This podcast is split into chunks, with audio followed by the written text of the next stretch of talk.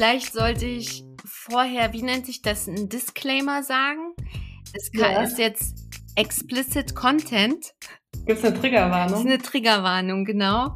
Ja, ich schick's dir jetzt einfach erstmal zu. So. Oh, okay, okay. Der Titel ist schon viel verratend.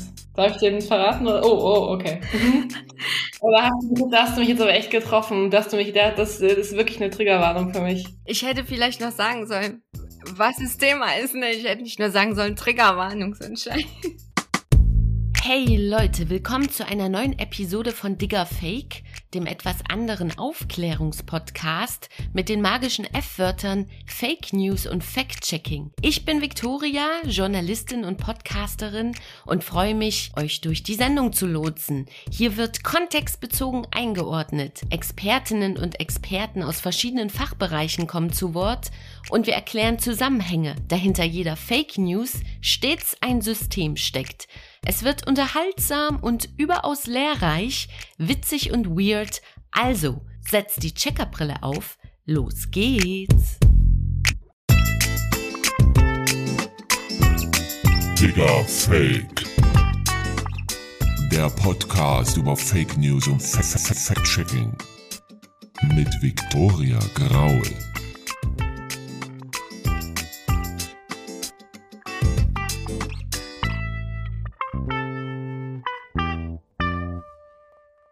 Irgendwann erwischt's jeden und nach zwei Jahren Pandemie hat's mich erwischt. Ja, ich hatte Corona, genau mitten in der Produktion der neuen Digger Fake Folge hat mir das Virus doch ein Schnippchen geschlagen. Ihr hört's vielleicht noch an meiner Stimme.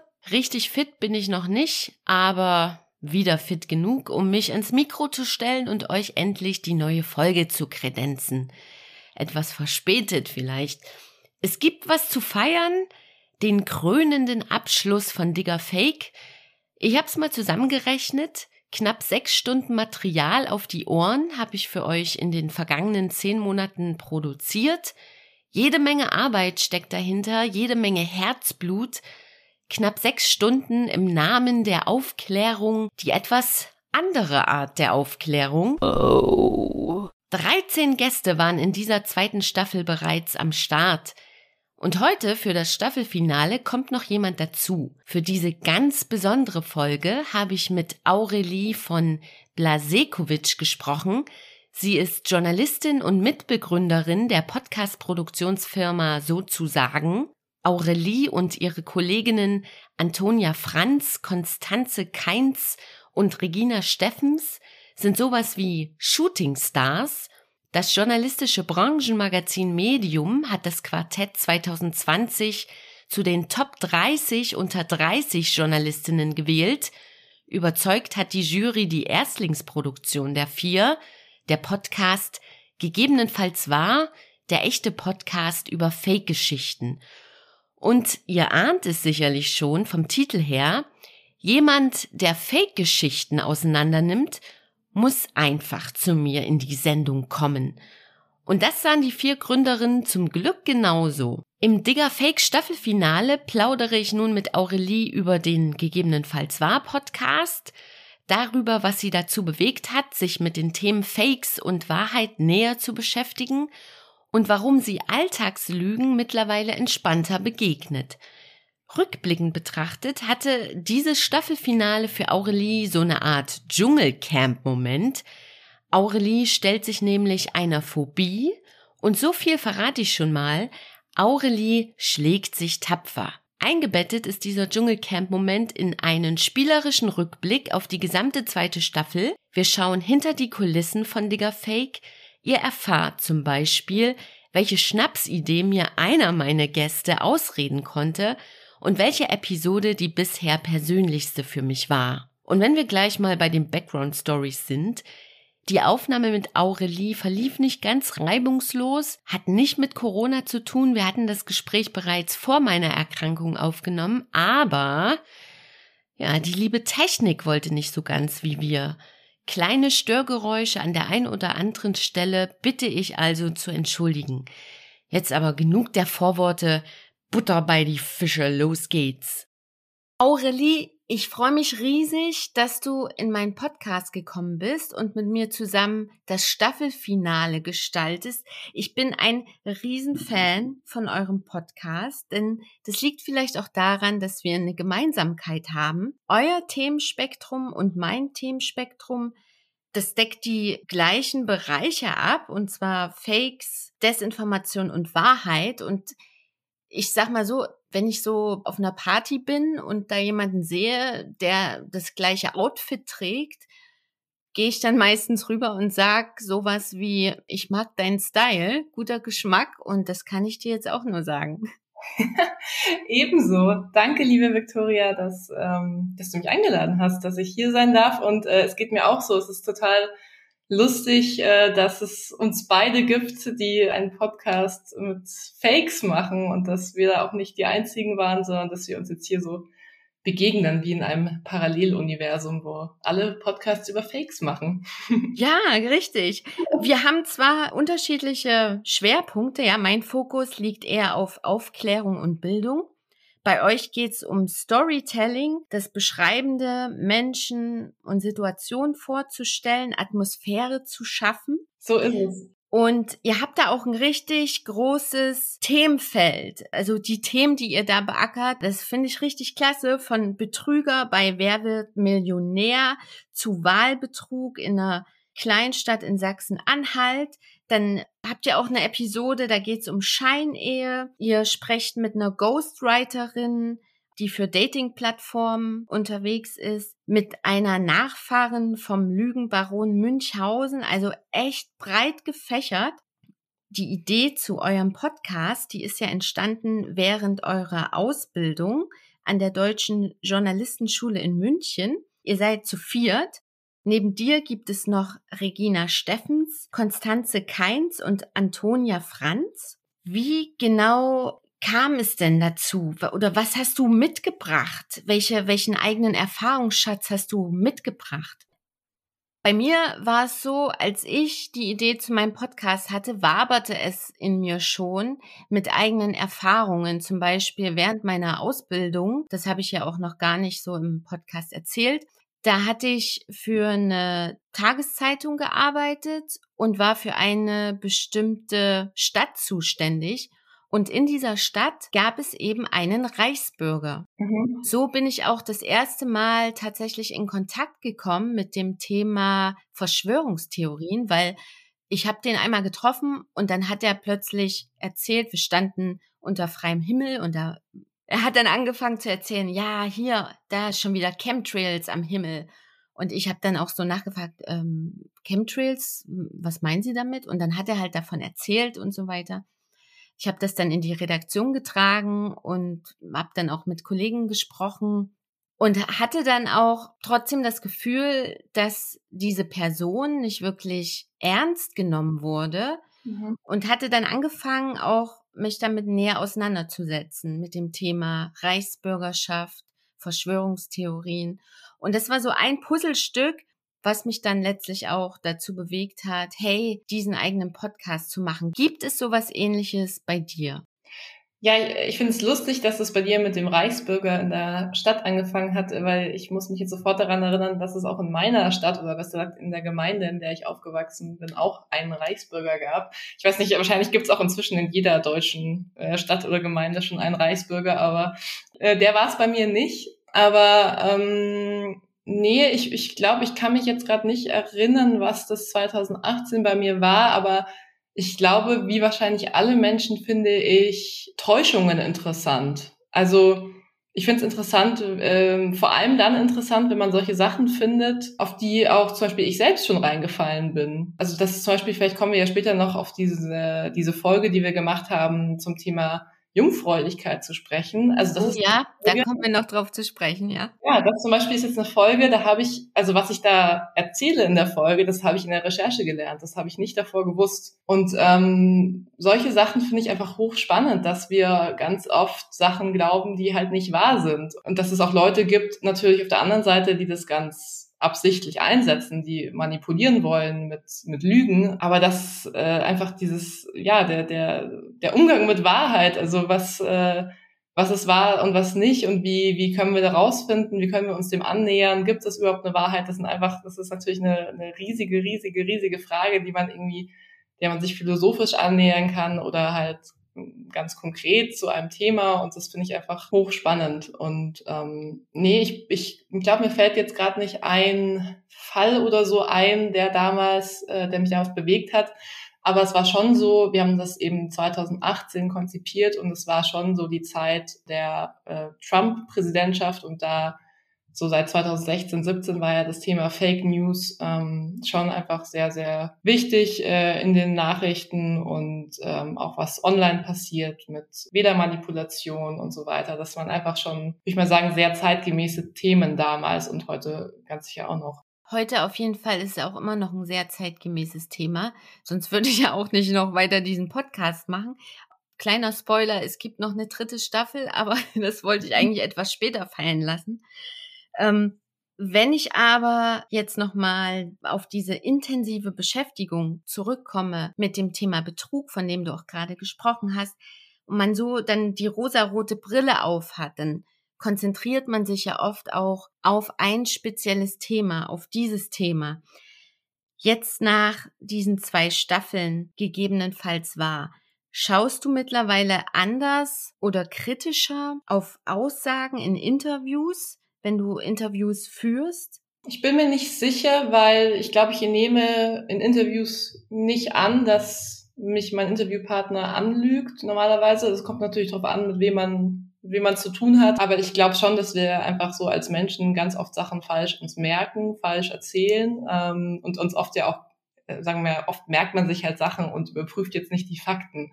Und äh, das, glaube ich, muss man schon immer einspeisen, wenn man jetzt so als Journalistin mit Leuten spricht, dass es halt dass die einem oft Sachen erzählen, ähm, Leute einem oft Sachen erzählen, bei denen sie vielleicht selber das gar nicht so genau wissen können. Und darauf, darauf muss man natürlich achten, dass man dann etwas nicht für bare Münze nimmt, nur weil einem äh, jemand das im Interview gesagt hat, sondern dass man sich halt überlegt, äh, ist er dafür überhaupt Experte, kann er das wissen? Das muss man natürlich dann alles nochmal nachüberprüfen. Aber Grund, Grundsätzlich, glaube ich, hat der Podcast mich jetzt nicht skeptischer gemacht. Ich glaube, ich bin von Natur aus schon äh, eine sehr skeptische Person und von daher entspricht es mir, glaube ich, sowieso, dass ich äh, Leute auch anzweifle. Aber ähm, nee, ich glaube, ähm, der Podcast hatte für mich ein bisschen einen anderen Effekt eigentlich dass ich ähm, mehr und mehr verstanden habe, dass ja, dass selbst auch Lügen menschlich ist, sehr menschlich ist und dass wir ähm, ja, dass nur jemand, weil man, also nur weil jemand etwas erwiesenermaßen falsch sagt, das nicht immer in böser Absicht geschieht. Also das heißt nicht, dass es nicht schlimm ist oder dass man das nicht korrigieren muss oder feststellen muss, aber einfach anzuerkennen, dass äh, auch ich als Journalistin oder jemand, der sich viel mit Fakten auseinandersetzt und Sachen recherchiert, dass es auch mir passiert, dass ich Sachen falsch wiedergebe. Also hoffentlich nicht in meinen journalistischen Texten oder im Podcast, weil das wird ja alles nochmal überprüft und so, aber einfach so im Alltag, man sagt, sagt sehr oft Sachen falsch und gibt die falsch weiter. Und ich glaube, das ist etwas, was ich verstanden habe, dass, dass das jedem von uns passiert und dass man da aufpassen kann, aber dass man es auch nicht ganz vermeidet wahrscheinlich. Hm, und es kommt dann, glaube ich, auch immer auf den Kontext drauf an wann man Sachen falsch sagt oder irgendwie lügt, wann es okay ist und wann nicht, ne? Hm, ja, natürlich, natürlich. Insgesamt habt ihr 36 Folgen aufgenommen, aufgeteilt auf zwei Staffeln. Es gibt keine dritte Staffel, das hast du mir im Vorfeld schon verraten. Warum nicht? Ja, das ist, ähm, ist echt schade. Wir kriegen auch immer wieder mal Mails, ob jetzt noch eine dritte Staffel kommt. Ähm, nee, ja, leider gibt's keine dritte Staffel. Das liegt einfach daran, dass wir das, diesen Podcast ja mit Audible gemacht haben. Das ist also sozusagen eine Auftragsproduktion. Das ist so, wie wenn man eine Netflix-Serie machen würde. Das wird halt äh, Staffel für Staffel entschieden. Ist äh, auch dann auch nicht hundertprozentig sozusagen in unserer Hand. Wir haben aber tatsächlich in diesen zwei Staffeln und 36 Folgen ganz schön viel Material äh, auch äh, sozusagen in den Podcast gebracht. Also unsere Folgen sind ja doch ziemlich aufwendig recherchiert äh, gewesen und also nicht nur recherchiert, sondern wir sind ja auch sehr viel rumgereist, durch Deutschland gefahren. Und daher ist es jetzt auch in Ordnung und es wird von uns dann hoffentlich bald was Neues geben. Ich bin gespannt. Ich bin gespannt, ja. Digga Fake. An meine Hörerinnen und Hörer kann ich die gute Nachricht verkünden, die hatte ich vorhin schon ein bisschen angeteasert. Mit Digger Fake wird es eine dritte Staffel geben und bevor es dazu kommt, wollen wir auf die Highlights zurückblicken und das mache ich heute zusammen mit dir. Dazu habe ich mir lustige, mehrdeutige und eindeutige Rubriknamen ausgedacht und du entscheidest, mit welcher Rubrik wir starten. Oh. Ja, und ich habe mir überlegt, ich schicke dir die Rubriknamen eben mal per Messenger zu. Dann hast du das direkt vor Augen. Okay. Für die Hörerinnen und Hörer da draußen sage ich mal kurz alle Rubriken an. Es sind sechs Rubriken. Eine davon heißt Was für eine Schnapsidee? Nerds unter sich, der Schocker des Tages, ich könnte heulen, das habe ich vermisst und bittere Enttäuschung. Ja, die hören sich ein bisschen traurig an, manche davon. Deshalb, ich, ich, ich, ähm, ich fange jetzt vielleicht mit dem Positiven an oder mit dem, vielleicht mit dem lustigen Nerds unter sich hört sich an wie wir beide, die über Fakes sprechen. ja, genau. Das ist so ähnlich. Ich grüße an dieser Stelle Eva Wackenreuter. Sie ist die Leiterin der deutschsprachigen Faktencheck-Redaktion von der französischen Nachrichtenagentur AFP. Sie war bei mir zu Gast in der Sendung Sechs Lektionen, die wir von der Fake News Schlacht um die Ukraine lernen. Mhm. Ja, also es ging darum, ne, in welcher Form kommen denn da Fake News um die Ecke? Sind es häufiger Bilder oder eher Texte? Welche Themen sind da im Mittelpunkt? Eva hat da ganz viel Input gegeben und eine Aussage, das ist die hier. Ich habe noch einen Punkt, äh, und zwar ist mir wieder mal bewusst geworden, ähm, wie sehr man als Faktenchecker auch so ein bisschen systemischen Nachteil hat in solchen Faktencheck-Situationen. Ich mache da mal ein Beispiel ähm, dazu. Also zum Beispiel hat es da am Anfang so ein Video gegeben von Fallschirmspringern, die in die Ukraine einfallen. Ähm, und das war relativ einfach zu sagen, dass das alt ist. Wir haben eine Rückwärtssuche nach dem Material gemacht und gesehen, dass es schon irgendwo ein Upload-Datum hatte, das weit zurücklag vor dem, ähm, vor dem Einmarsch russischer Truppen in die Ukraine. Aber dann ist es sehr, sehr viel zeitaufwendiger, rauszufinden, was es denn tatsächlich ist, weil wir wollen ja nicht nur sagen, ja, das passt nicht, sondern wir wollen ja das bis zum Ursprung durchrecherchieren. Und da haben wir dann, glaube ich, eineinhalb Tage damit verbracht, den Ursprung von dieser Militärübung zu finden. Und da ist mir wirklich bewusst geworden, wie lange das dauert, auch etwas, was man eigentlich schon nach 15 Minuten weiß, dass es nicht passt, ähm, dem auf den Grund zu gehen und wie viel schneller es im Vergleich dazu ist, das einfach mit der falschen Behauptung zu verteilen. Was Eva da gesagt hat, das ist natürlich, finde ich schon ziemlich krass. Eine anderthalb Tage hat sie da gemeint, haben sie da versucht zu recherchieren ähm, nach dem Ursprung dieser Quelle. Wie krass fühlst du damit, Aurelie?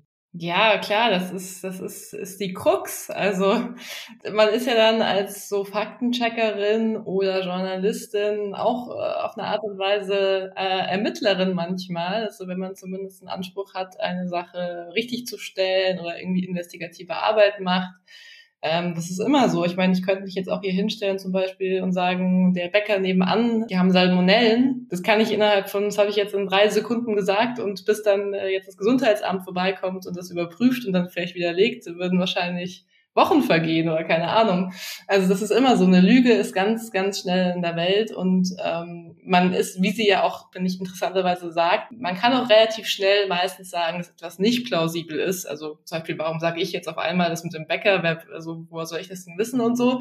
Da kann man schon recht schnell äh, Zweifel bekommen. Aber dann wirklich zu sagen, was denn eigentlich los ist, das dauert natürlich und das ist ja, ist halt die Aufgabe, die man so als Journalist, als Faktenchecker dann übernimmt. Das ist, so ist es leider, ja. Was ich halt auch schade finde, das wird dem Leser oder der Leserin vielleicht auch nicht oft bewusst auf den ersten Blick, ne? Wie viel Recherche manchmal tatsächlich dahinter steht, um so eine blöde Desinformation zu faktchecken. Ja, und vor allem so, ich kann mir das auch gut vorstellen, was sie dann erzählt, dass da geht es dann um ein Video, Das findet man dann schon im Internet, aber dann eben, wie sie da das eben beschreibt, dann eben rauszufinden, wann und wo ist das denn eigentlich wirklich entstanden und in welchem Kontext, das ist echt das ist eine krasse Arbeit und ich glaube, man stellt sich das manchmal einfacher vor, weil halt online so alles verfügbar ist scheinbar und auf Suche man alles finden kann, aber es ist halt so ein ein Irrgarten auch. Nee, ich beneide sie da auch nicht um die Aufgabe, aber äh, wichtig, dass sie es macht. Kommen wir mal zur nächsten Kategorie. Was hast denn du da? Was, was schwebt dir vor? Der Schocker des Tages, das hört sich auch gut an. Uh. so Promi-Flash oder so hört sich das an. Ja, vielleicht entfernt. Es geht um einen Digger Fake-Promi. Mhm. Und zwar ist das Alexei Poti, der macht die Jingle-Musik zu Digger Fake. Er ist ein befreundeter Musiker von mir. Ich habe ihn in die Sendung geholt, weil er in seiner Familie Konflikte hat, und zwar mit russischer Propaganda. Ich würde mal sagen, wir hören einfach mal rein. Ich habe in der Schule Handgranaten geworfen als Weitwurf. Ernsthaft? Oder halt, äh, genau, genau. Und das, ich meine, ich bin jetzt ja 34, ne? also so alt bin ich nicht. Oder wir hatten, wir mussten in Gasmasken da die Runden drehen. Also man hat immer, also das hat jeden und ich glaube Generation von meinen Eltern noch viel mehr begleitet, diese ganze Sache. Und das ist natürlich irgendwie verständlich, dass, ich sag mal so, da rauszukommen, irgendwie ist auch super schwierig, plötzlich anfangen anders zu denken oder so. Also das fällt, denke ich, den jüngeren Leuten einfacher als sagen wir so den Leuten, die halt äh, 30 Jahre, 40 Jahre älter sind. Der Schocker des Tages, warum mich das halt so schockt, ist einfach, weil er ja eine Person ist, die ich kenne. Und da sind solche Connections, solche Bilder im Kopf, wenn er sagt, er hat in der Schule, das war in Omsk übrigens, Mhm. ähm, er war zu Schulzeiten, bis er 14 Jahre alt war, noch in Russland und ist dann mit seinen Eltern nach Deutschland gekommen. Und als er da in der Schule eben Handgranaten geworfen hat, als Weitwurf, das ist einfach so ein Bild, was sich so einprägt, was ich überhaupt nicht mit meiner Realität in Übereinstimmung bringen kann, weil ich ja komplett anders aufgewachsen bin. So Schule als Erziehungsinstanz Mhm. ne, für Propaganda, das ist für mich ein komplett fremdes Bild und ich finde es wichtig, dass er solche Erfahrungen geteilt hat, weil das halt auch sensibilisiert für dieses Thema. Ja. Ihr hattet ja eine ähnliche Folge in eurem Podcast, wenn Verschwörungserzählungen die Familie zerstören. Mhm. Ja.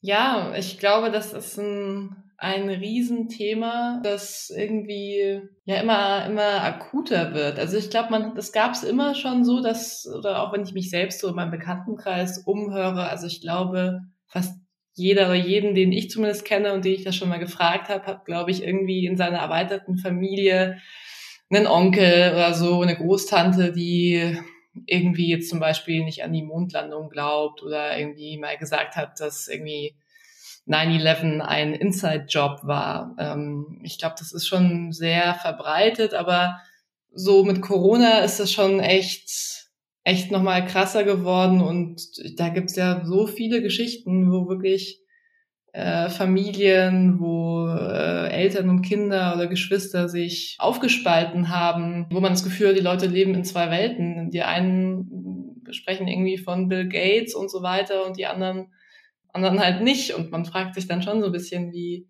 wie kommt es? Aber das ist natürlich jetzt bei ähm, deinem Interviewpartner nochmal eine ganz besondere Geschichte. Ich finde es dann eher manchmal verwunderlich, wie es sein kann, dass ja, wie ich das eben schon auch so kenne oder wie es auch in dieser Folge war, ähm, zwei Leute verheiratet waren oder ja, einfach eine Familie waren und dann, und dann kommt da sowas rein, dass einer halt ähm, auf einmal in einer totalen Parallelwelt lebt oder sich da rein bewegt. Das ist schon, ist schon krass. Lass uns mal zur nächsten Kategorie kommen. Ja. Soll ich wieder was aussuchen? Genau, genau. Du suchst die ganze Zeit aus. okay, was nehme ich jetzt? Ähm, ich könnte heulen. Warum nicht? Jetzt wagen wir uns mal an den harten Tobak. Dieses Gefühl verbinde ich sehr, sehr stark mit der Folge Ukraine-Krieg und Instastar Sophie Scholl. Facts und Fakes in Echtzeit. Mhm. Lass uns einfach mal kurz reinhören.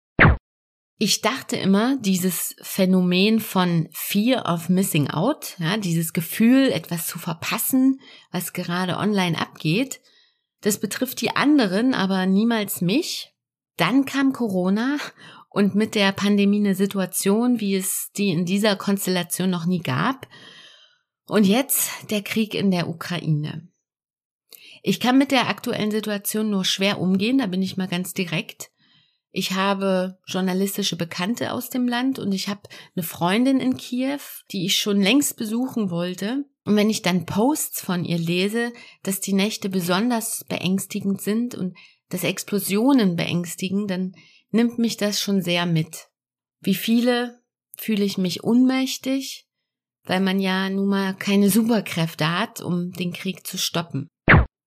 Für mich war es rückblickend eine sehr persönliche Folge, weil ich Einblicke in meine Gefühlswelt gegeben habe, ähm, die in dem Moment auch sehr fragil war, weil ja nicht klar war, wie geht es nun weiter ne, in der Ukraine, inwiefern werden andere Länder noch mit reinbezogen. Mhm. Das war eine sehr, sehr schwierige Zeit und ich wollte aber gleichzeitig auch Hilfe geben, meinen Hörerinnen und Hörern. Ich wollte Tipps geben, im Umgang mit Social Media und habe dann auch Faktencheck-Hacks zusammengestellt und habe mich dann halt entschlossen, die Sendung zwei zu teilen. Einmal mit diesen Faktencheck-Hacks in der Kriegssituation und dann mit dem Sophie Scholl-Projekt. Wann hast du die Folge aufgenommen? Die Folge, die kam raus am 28. Februar. Ja, ich habe gefragt, weil das war ja wirklich also ich kann mich ja auch noch sehr, also ist jetzt auch noch nicht ewig lang her, aber ich kann mich auch noch sehr gut an diese Woche oder zwei Wochen nach dem 24. Februar erinnern. Das war echt, ähm, ja, eine, eine absolut sehr fragile Zeit. Und ich kann, was du da auch beschreibst, wie du dich da gefühlt hast, sehr gut nachvollziehen. Also mir, mir ging es auch so, ja. War das für dich auch irgendwie so ein Impuls innen drinne, wo du gedacht hast, ah, ich muss jetzt ich will auch irgendwie was zurückgeben den Leuten? Ja, also ich habe mich schon sehr, und so wie wahrscheinlich alle, war ich erstmal sehr geschockt und dann aber schon auch sehr in so einem sehr aufgeregten Zustand, ähm, was, was macht man, was macht man jetzt und so.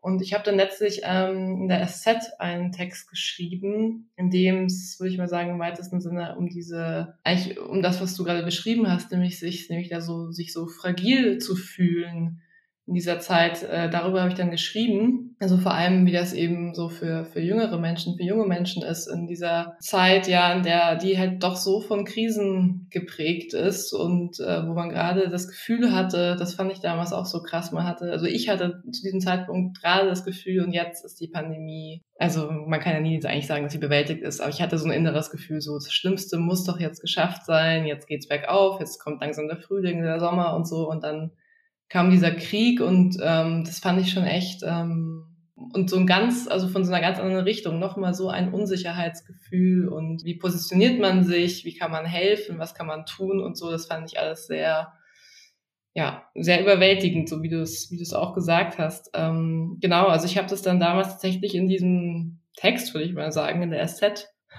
ein bisschen verarbeitet. Ich würde auch sagen, das ist wahrscheinlich der persönlichste, den ich auch, glaube ich, je geschrieben habe. Und ja, das war auf jeden Fall schon ein Moment, in dem man sehr bewegt war. Ja. Hm. Lass uns doch zur nächsten Rubrik kommen. Machen wir. Hatten wir schon was für eine Schnapsidee? Nein, hatten wir noch nicht. Machen wir was für eine Schnapsidee. Yay!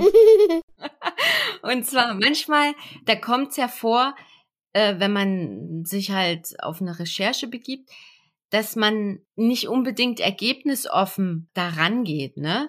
Und das ging mir so beim Thema Filterblasen. Ich habe ja eine Episode, die heißt Filterblasen, bin ich schon drin und wie komme ich raus? Man kennt das ja so in Unterhaltungen, zumindest kenne ich das, wird immer mal wieder so die Phrase fallen, in meiner Blase ist das so und so XY. Und damit sagt ja jemand auch, dass es halt ein unausgewogenes Meinungsspektrum gibt, dort, wo er sich bewegt, ne? Und dass das halt auch dass es so ein bisschen mitschwingt, dass es anfällig für Missinformation und Desinformation. Und ich habe mir dann halt so gedacht, naja, wenn man aber dann das Ziel verfolgt, allumfassend informiert zu sein, mhm. auf seinem Social Media Profil, ne, macht es dann nicht Sinn, dass wir unseren Newsfeed mit Nachrichtenseiten von jeglicher Couleur bestücken, ne? also von links bis ganz nach rechts. Und dann dachte ich mir so, naja, und dann könnte ich ja meinen Hörerinnen und Hörern eine Auflistung an die Hand geben, wo man, wo man vielleicht so ein paar Medienunternehmen von allen möglichen Spektrum aufzeigt und dann können sich die Hörerinnen und Hörerinnen eben die rauspicken, die sie wollen. Und mit dieser Anfrage bin ich dann zu German Neubauen gegangen von der Universität Duisburg-Essen. Er ist Leiter der Nachwuchsforschungsgruppe Digital Citizenship in Network Technologies. Und was er dann tatsächlich gesagt hat, das kannst du jetzt hören. Naja, das klingt nach einer idealen Strategie. Also wir wählen, wir abonnieren ganz viele unterschiedliche Kanäle. Es gibt ja nicht unbedingt wissenschaftlich fundierte, aber schon diese Grafiken, wo Medienunternehmen auf den Links-Rechts-Spektrum eingeordnet sind. Dann könnte man sich das so handnehmen und sagen, ach, hier nochmal in der rechten Ecke werde ich nochmal ähm, einige Unternehmen abonnieren. Die Frage am Ende ist, ähm, was lernt der Algorithmus dahinter? Und wir wissen auch nicht, wenn wir zwar die Inhalte angezeigt kriegen, aber nie anklicken, ob langfristig auch der Algorithmus uns diese Inhalte weiterhin zeigt. Daher würde ich jetzt nicht unbedingt sagen, dass das jetzt die idealste Strategie ist, um dem entgegenzuwirken. Ich glaube, sie liegt noch viel einfach auf der Hand. Also zum einen würde ich schon empfehlen, dass es sehr sinnvoll ist, einfach in Gespräche zu treten oder, in, in, oder sich Kommentare durchzulesen. Denn auch innerhalb eines bestimmten Medienunternehmens, das werden sicherlich auch all, mir alle zustimmen, gibt es genug Nichtübereinstimmungen oder Diskrepanzen in unseren Haltungen, sodass wir auch da ein breiteres Weltbild bekommen oder die breite Landschaft an unterschiedlichen Meinungen zu sehen kommen. German hat noch eine ganze Reihe von Tipps gegeben für eine diverse Informationslandschaft, wie wir unseren Newsfeed gestalten können. Ja, dazu zählen auch Rückverfolgungspfade aufzulösen, also Cookies zu löschen, den mhm. Browserverlauf zu löschen, um so halt dem Algorithmus nicht zu viel Futter zu geben und Freunde, die eine gegenteilige politische Einstellung haben, im eigenen Netzwerk zu halten und nicht zu sagen, hey, ich lösche dich jetzt hier aus meiner Freundesliste. Äh, so im Nachhinein, ja, ist natürlich dann, wie ich mir das vorgestellt hatte, das war natürlich eine Schnapsidee. Kanälen mit unterschiedlichen Couleurs da zu folgen. Denn damit unterstützt man ja auch deren Arbeit, ja. Zum Beispiel rechtsgerichtete Medienunternehmen, ne, wenn man den folgt. Für Journalistinnen wie uns wäre das ja auch voll gefährlich, dann auch in eine Ecke gedrängt zu werden. Ne? Meine Frage an dich, Aurelie, ist eigentlich äh, jetzt, wie sieht dein Newsfeed aus? Ist das ein bunter Mix? Wie sorgst du denn vor? Hm. Also ich kann überhaupt nicht äh, behaupten, dass ich versuchen würde, Leuten des gesamten Spektrums zu folgen oder so. Ähm, das liegt einfach daran, dass erstens, wie du glaube ich schon auch gesagt hast, also sowas wie Hate-Watchen oder Hate-Followen im Internet ist, glaube ich, einfach keine gute Idee, wenn man die Leute unterstützt. Also ich sag mal jetzt auf Twitter jemanden folgen, das bringt ihm jetzt nicht viel, aber zum Beispiel auf YouTube sich Leute anschauen oder die abonnieren, ähm, die man nicht gut findet, das bringt denen schon recht direkt Geld, würde ich jetzt mal sagen. Also das würde ich einfach dann nicht machen. Zweitens, ich will eigentlich keine Sachen konsumieren ähm, auf Social Media oder so, die ich nicht gut finde. Also ich habe ehrlich gesagt, also ich bin als Journalistin schon viel auf Twitter oder auch auf Instagram und das ist oft eine App, äh, in die ich äh, morgens als erstes reinschaue, wenn ich traurigerweise ehrlich bin und abends als letztes und ich will dann mich nicht mit Hass oder mit Sachen zudröhnen, die ich dumm finde. Also ich glaube, es muss nicht darum gehen, dass man die extremsten und die allermeisten ähm, Perspektiven einsammelt, sondern einfach welche, die man für fundiert, für plausibel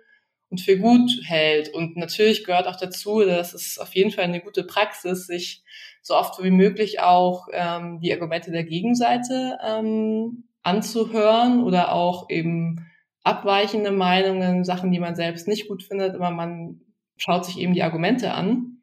Das ist, glaube ich, total begrüßenswert, aber ich glaube, dafür muss man nicht ähm, muss man jetzt keinen extrem bunten Blumenstrauß an äh, Sachen abonnieren. Also ich würde einfach sagen, wenn was einen interessiert, ähm, ja, liest es einfach und äh, wenn es wenn es ein wenn es ein Thema gibt, dann schau einfach mal, was die anderen dazu sagen. Das ist so. Mhm.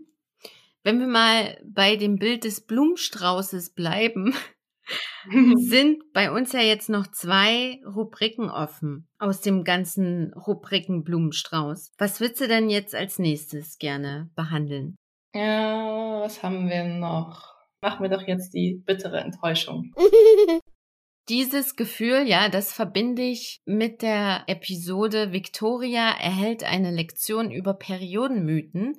Und bevor ich erzähle, was ich genau damit meine, hören wir einfach kurz mal rein. Habt ihr schon mal was vom Giftstoff Menotoxin gehört? Der in Österreich aufgewachsene Wissenschaftler Bela Schick hat in den 1920ern geglaubt, genau diesen Giftstoff entdeckt zu haben und zwar im Blut von Frauen. Menotoxin sollte beweisen, dass Blumen immer dann welken, wenn eine menstruierende Frau in der Nähe ist. Oh Mann, ich äh, muss schon lachen, während ich diesen Satz sage. Erst Ende der 1950er Jahre wurde dieser Blödsinn wissenschaftlich widerlegt. Das ist echt so letztes Jahrtausend, zeigt aber, wie hartnäckig ja, wie hartnäckig sich das negative Image der Menstruation in unserer westlichen Kultur hält. Ja, wenn ich mir das jetzt schon wieder so anhöre, muss ich echt wieder lachen, was für Blödsinn man so verbreitet hat, ja, Mann mit Doppel-N. Ähm ja, diese Folge war für mich eigentlich auch eine besondere Folge, weil es ein Thema ist, was mich halt auch selbst betrifft, äh, Periodenmythen. Und ich hatte einen Gast bei mir, und zwar Lisa Marie Yilmaz. Sie ist Gründerin des Blogazins This is a Fem's World und leidet an der Unterleibserkrankung Endometriose und hat dann in ihrem Leidens, in ihrer Leidensgeschichte natürlich eine besondere Beziehung zu Periodenmythen, weil die sie eben daran gehindert haben, aufgeklärt mit ihrer Unterleibserkrankung umzugehen. Und das behandeln wir alles in der Episode, aber leider, leider, leider, ja, wurde die von meinem Publikum gar nicht so gut angenommen. Ich habe ich, ich hab echt gedacht, das ist so ein tolles Thema, das wird doch auch bestimmt meine Hörerinnen und Hörer interessieren. Aber Pech gehabt, war eine bittere Enttäuschung. Ihr seid ja in eurem Podcast auch in die Welt der Mythen eingetaucht und zwar in die Welt der Mythen um den weiblichen Körper.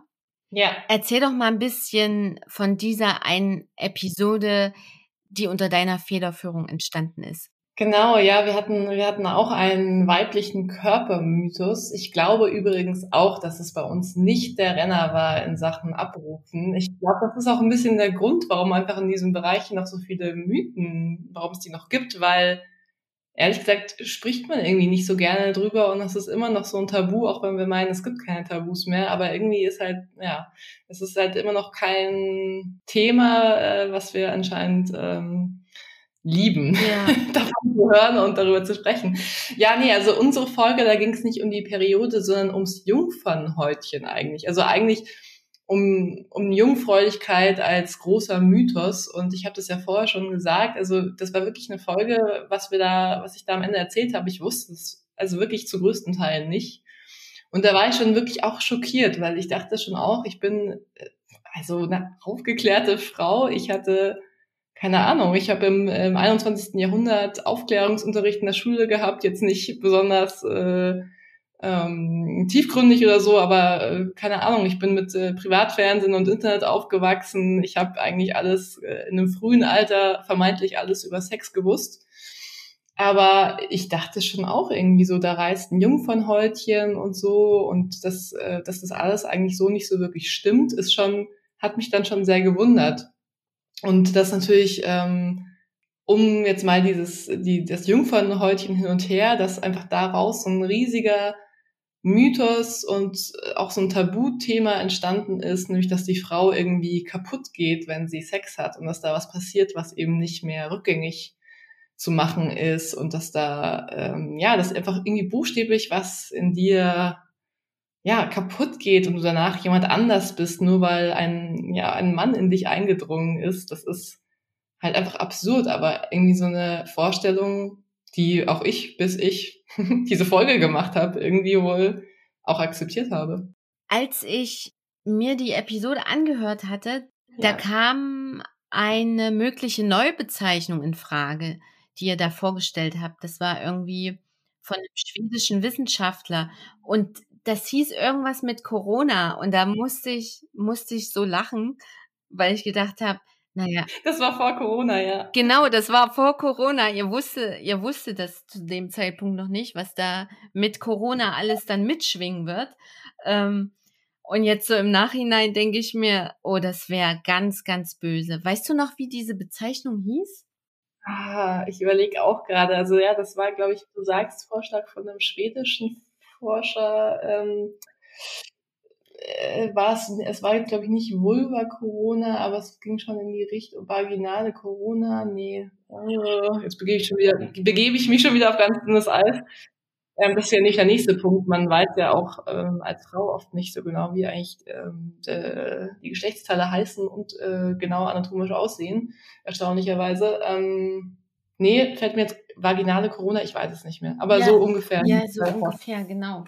Ah, Ich hatte diesen Zettel, ich finde den jetzt nicht mehr. Der, der liegt, der, ich reiche diese Bezeichnung nach. Reicht das bitte nach, Ja. ja. Okay. Ja, du, dann haben wir jetzt noch eine Kategorie offen, richtig? Mhm. Die Überraschung, ich bin, ich bin total hyped. Surprise, surprise. Das habe ich vermisst. So heißt die Rubrik. Dabei handelt es sich um ein Fake News Spielchen, das ich in der ersten Staffel mit jedem und jeder gespielt hatte, der die im Podcast war. Und weil ich das jetzt in der zweiten Staffel gar nicht gemacht habe, ich hatte mich da aus, ja, aus Gründen der Gestaltung, ich hatte mich aus gestaltungstechnischen Gründen dagegen entschieden, hatte dann aber auch immer mal so Anfragen, ja, warum hast du das Spiel rausgenommen? Das war immer so lustig, da konnte man immer mitspielen, so mit nachdenken. Und da denke ich mir jetzt, hey, das bringe ich jetzt einfach nochmal in die letzte Episode ins Staffelfinale mit ein. Lass es uns spielen. Ja, los geht's. Und zwar, pass auf, ich schicke dir wieder eine Datei zu per Messenger. Und ähm, das guckst du dir, das guckst du dir mal an. Okay. Ach so, vielleicht sollte ich vorher, wie nennt sich das, ein Disclaimer sagen? Das kann, Ja. ist jetzt explicit Content. Gibt's eine Das ist Triggerwarnung? eine Triggerwarnung, genau. Ähm, von daher, äh, ja, ich schick's dir jetzt einfach erstmal zu. So. Oh, okay, okay. Der Titel ist schon viel verratend. Darf ich den verraten? Oder? Oh, oh, okay. Mhm. Oder hast du, da hast du mich jetzt aber echt getroffen. Da hast du mich, da- das, ist wirklich eine Triggerwarnung für mich. Ja. Nämlich, ähm, ich bin echt äh, Schlangenphobikerin. Okay, okay. Ich hätte vielleicht noch sagen sollen, was das Thema ist. Ne? Ich hätte nicht nur sagen sollen, Triggerwarnung, ein Scheiß. Okay, ich hoffe, du bist jetzt, äh, du musst dich jetzt nicht gleich übergeben. Nee, ich leg das Handy einfach so ein bisschen weg von mir, ja? Na, Mhm. obwohl, du musst äh, jetzt schon erklären oder beschreiben, was du da siehst. Also es geht, das Spiel, das heißt ja, stimmt's oder stimmt's nicht. Und für jeden, der hier zuhört, ich habe Aurelie eben eine Datei zugeschickt, einen Screenshot von einem YouTube-Video, von einem YouTube-Videokanal. Das handelt sich hier eben um das Beitragsbild mit Überschrift und einer kurzen Beschreibung. Und Aurelie, ich würde dich jetzt einfach mal bitten, zu beschreiben, was du hier siehst. Ja, okay. Das überlässt du jetzt mir, das zu beschreiben. Ähm, ja, also der vielversprechende Titel äh, lautet Penis Snake. Also was wir hier sehen, ist eine Penisschlange. Ähm, äh, Penis Snake heißt der Titel Animal Facts, Strange Animals, Random Fun Facts. Also ein, ein YouTube-Video ist es. Und das, äh, die Bilder zeigen halt genau, nach was es sich auch anhört. Penisschlange, eine Schlange, die aussieht wie ein Penis. Ähm, wo jetzt wirklich Betonung auf die Sch Schlangenhafte ist eklig. Also ich habe nichts gegen, gegen das männliche Geschlechtsteil, aber ich will wirklich keine, ja, Schlangen mag ich nicht. Ähm, ja, also für so mich sieht dunkel- die, wenn es ein Penis wäre, sieht ja ziemlich krank aus, ne? So abgedrückt, Ja, nee. Blut unterlaufen. Äh, ja, ja, also wie gesagt, ich, äh, ich ermutige jeden, der sich traut, das zu googeln, aber ähm, ja, es, es ist äh, eine, eine Mischung aus Penis und Schlange, aus einer, ja, irgendwie einem ekelhaft aussehenden Tier, seien wir ehrlich. Genau, und da ist jetzt die Frage, ist die Penisschlange ein echtes Tier, ja oder nein? Und woran würdest du das jetzt anhand dieses Screenshots, den ich dir geschickt habe, festmachen?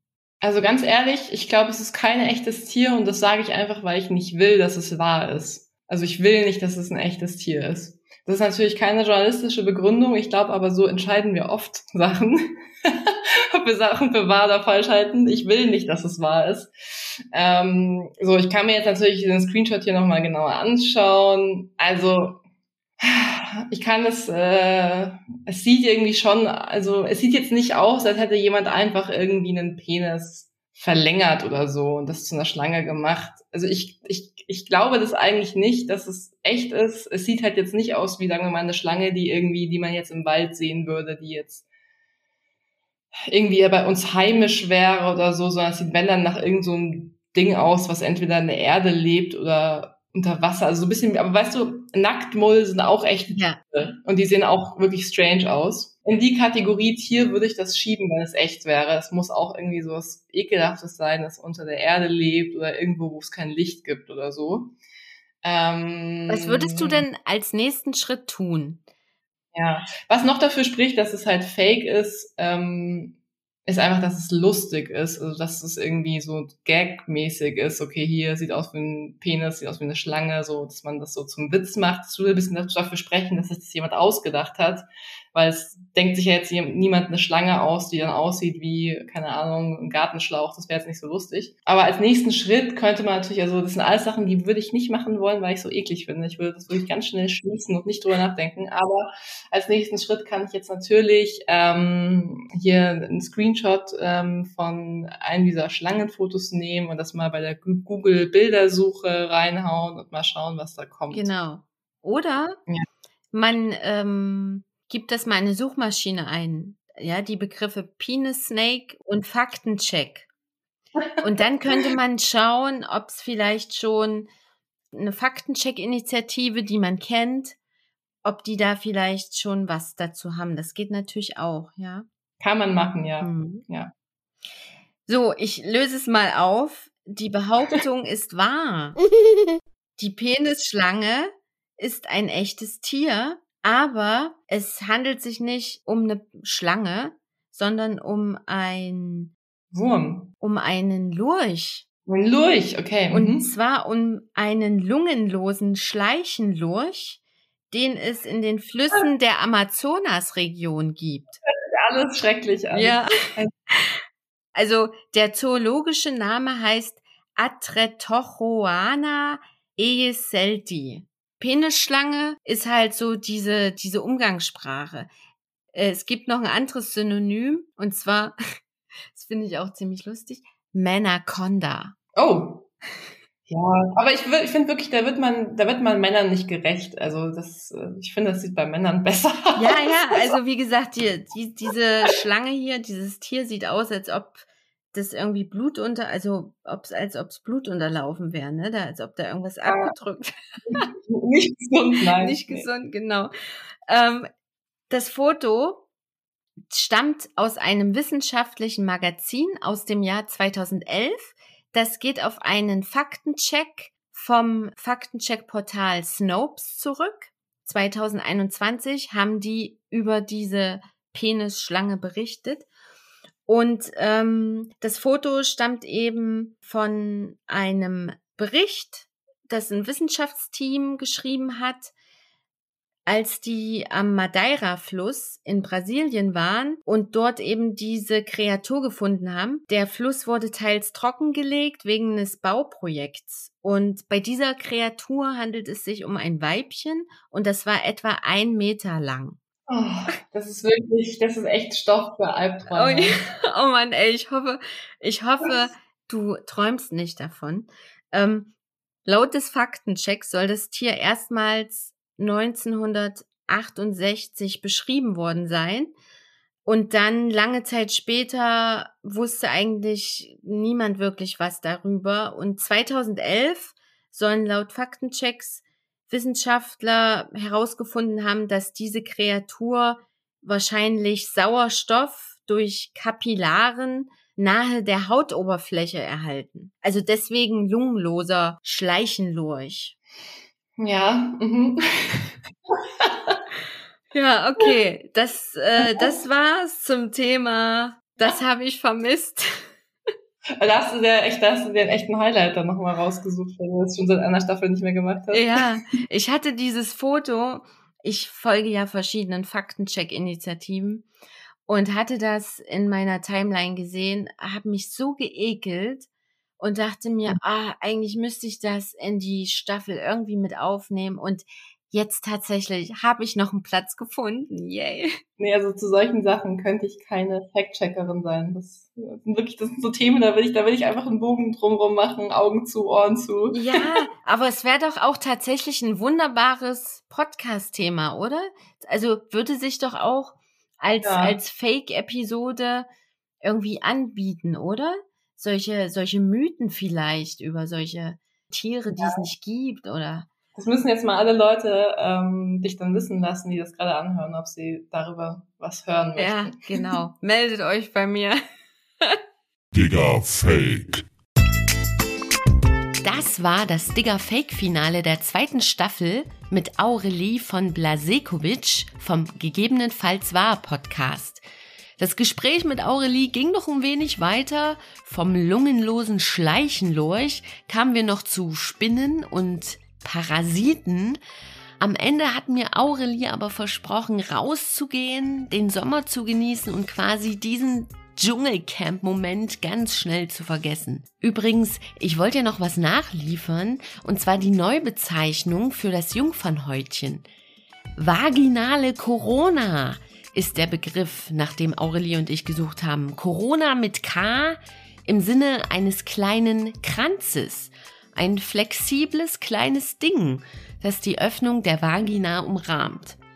So viel zu den letzten Begrifflichkeiten in dieser zweiten Staffel. Damit geht's jetzt auch schnurstracks der Sommerpause entgegen. Ich muss jetzt erstmal schauen, dass ich wieder fit werde und dann tanke ich ein bisschen Sonne und brutzle Ideen, wie es in der dritten Staffel weitergehen soll. Der Entschluss, dass es weitergeht, ist auch einigen ganz, ganz lieben Menschen zu verdanken, die mich unterstützen und mich motivieren weiterzumachen.